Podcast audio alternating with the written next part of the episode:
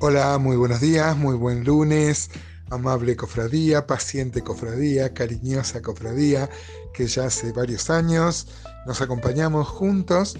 Es para mí una alegría saber que hay gente del otro lado y mm, puede intercambiar luego de la exposición de la palabra. Muchas veces he dicho, mi nombre es Gustavo Sánchez y grabo estos audios eh, desde Rosario sin mayor pretensión que compartir mi devocional, compartir lo que el Señor este, me está mostrando y bueno, y intercambiar con muchos de ustedes enriquecedoras eh, palabras acerca de la Escritura. Hoy vamos a comenzar un nuevo libro, el libro de Amós. Seguimos con los profetas menores, hemos visto Oseas, hemos visto a Joel, o sea, era profeta del reino del norte, ¿se acuerdan que vimos el reino dividido? Bueno, Amós fue su contemporáneo, él fue contemporáneo de Oseas y de, mm, y de Jonás, por ejemplo, eh, y él va a profetizar del 760 al 750 a.C., más o menos. ¿no?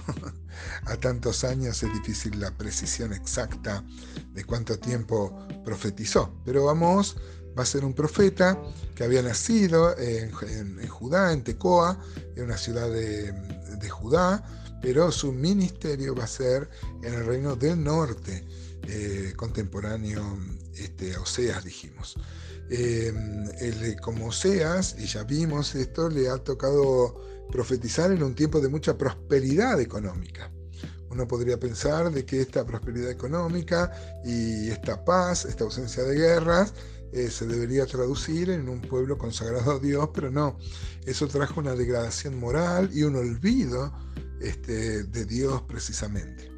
Así que la sociedad se volvió con unos pecados gravísimos que ya hemos visto con Oseas, pero el énfasis que va a poner Amós va a ser en la mezquindad del pueblo, en el materialismo del pueblo, como las personas ricas y adineradas no tenían en cuenta las necesidades de los menos afortunados, como hoy, como nuestra sociedad, ¿no?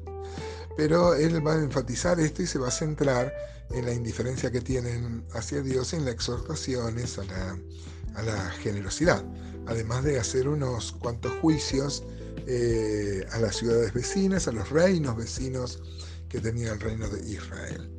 Eh, y luego ocuparse especialmente de las profecías contra, contra Israel. Bueno, vamos a leer los primeros tres versículos, por lo menos, de Amós 1. Dice así la palabra de Dios, eh, Amós 1.1, las palabras de Amós, que fue uno de los pastores de Tecoa, o sea, del reino del sur, que profetizó acerca de Israel en los, en los días de Usías, rey de Judá. Mire cómo se mezclan acá. La referencia que hace es, la de Usías, rey de Judá, que es cuando va a haber un terremoto, que lo va a citar acá. Dice entonces, repito, las palabras de Amós, que fue uno de los pastores de Tecoa, que profetizó acerca de Israel en días de Usías, rey de Judá, y en días de Jeroboam, hijo de Joás, rey de Israel, el, reino, rey del norte dos años antes del terremoto. Este terremoto es un terremoto que quedó registrado, Josefo nos habla y había pasado en, el reinado de Usías, va a contar este Josefo. Eh, así que esto marcó cómo pasan estos acontecimientos y marcan la historia y bueno, este es una, referencia cronológica. Versículo 2 de Amos 1 dice, dijo, Jehová rugirá desde Sión y dará su voz desde Jerusalén. Y los campos de los pastores se enlutarán y se secará la cumbre del Carmelo. Así ha dicho Jehová, por tres pecados de Damasco y por el cuarto no revocaré su castigo, porque trillaron a Galaad con trillos de hierro. Bueno, va a haber una dura reprimenda, como vemos acá, hacia Galaad. Pero en el versículo 2 dice que Dios rugirá desde Sion, rugirá como un león. Este ya era una figura que había, que había, mm, este, que había dicho Seas, eh, no, Joel, perdón, que Dios iba a ser como un león fuerte. Pero este, esta referencia eh, era a, eh, defender en Joel, a defender a Israel, al pueblo todo, pero este, de, Judá en realidad, porque Joel profetizó en el reino del sur. Pero acá es contra Israel justamente. Eh, este hombre era de, de Tecoa era, era, un hombre agricultor, digamos un hombre del campo, y se va a ver en su, en su, en su poca, eh, digamos, su verso poco florido. Él hablaba como habla la gente del campo. le va a decir acá vacas de Samaria, la reina de Israel, por ejemplo, y va a usar un montón de referencias agrícolas, que era lo que sabía él.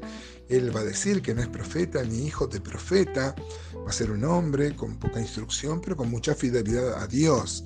Y acá ya, hermanos, tenemos una, una aplicación total a, nosotros, a nuestra realidad.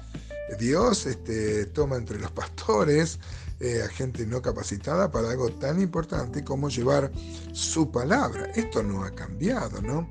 El apóstol Pablo le escribe a los Corintios y le dice, mire, 1 Corintios 1.26, pues mirad hermanos vuestra vocación, que no sois muchos sabios según la carne, ni muchos poderosos, ni muchos nobles, sino que lo necio del mundo escogió Dios para avergonzar a los sabios, y lo débil del mundo escogió Dios para avergonzar a lo fuerte.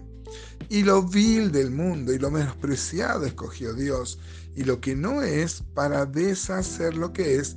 Y mire qué interesante, 1 Corintios 1:29 dice, a fin de que nadie se jacte en su presencia. Uno puede recordar al pastorcito David, ¿no?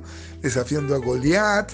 Este, uno puede leerlo, se emociona en 1 Samuel 17:40, que dice que tomó su callado en su mano y escogió cinco piedras Lisa del Arroyo. Usted sabe, cinco piedras porque Goliat tenía un hijo y hermanos. Así que él no solo estaba confiado de matar a, a Goliat, sino a sus hermanos y a su hijo. Eh, bueno, pero qué maravilloso, hermanos, que Dios use a personas.